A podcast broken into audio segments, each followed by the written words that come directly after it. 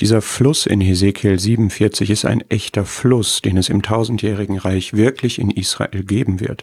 Aber er steht auch allgemein für Gottes Segen, der sich dann ausbreiten wird im ganzen Land und in dem ganzen Reich, in dem Christus regieren wird. So will es Gott auch heute mit unserem Leben machen, persönlich und gemeinschaftlich. Es ist göttlich einzigartig, dass aus Tod, Ödnis, ja aus nichts Leben entsteht und nicht nur einfach ein dahin vegetierendes Leben, sondern göttliches Leben in seiner Kraft, Vielfalt, Fülle, Gesundheit, Fruchtbarkeit, Vitalität, ja Segen.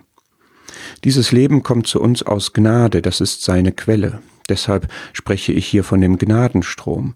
Und es kommt zu uns durch den Heiligen Geist, das ist sein Mittel, seine Kraft. Insofern ist der Fluss auch ein Bild von dem Heiligen Geist. Wir brauchen mehr Gnade, auch nach der Bekehrung, die aus Gnade ist, immer noch mehr. Das bleibt so.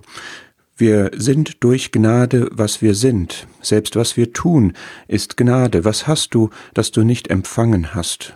Wir wollen doch nicht so tun, als hätten wir etwas erarbeitet. Den Gott aller Gnade, den brauchen wir für unser ganzes Leben.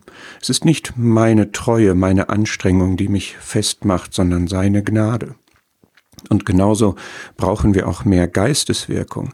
Es ist der Geist, der lebendig macht. Ich habe das neue Leben, die neue Geburt durch den Geist, aber ich brauche ihn auch danach die Fülle, diesen überströmenden Segen Gottes, der ist nur durch Geisteswirkung zu haben. Ein Leben des Segens ist aus Gnade und aus Geist gespeist. Da wollen wir uns doch erfüllen lassen und dem wollen wir Bahn und Raum geben.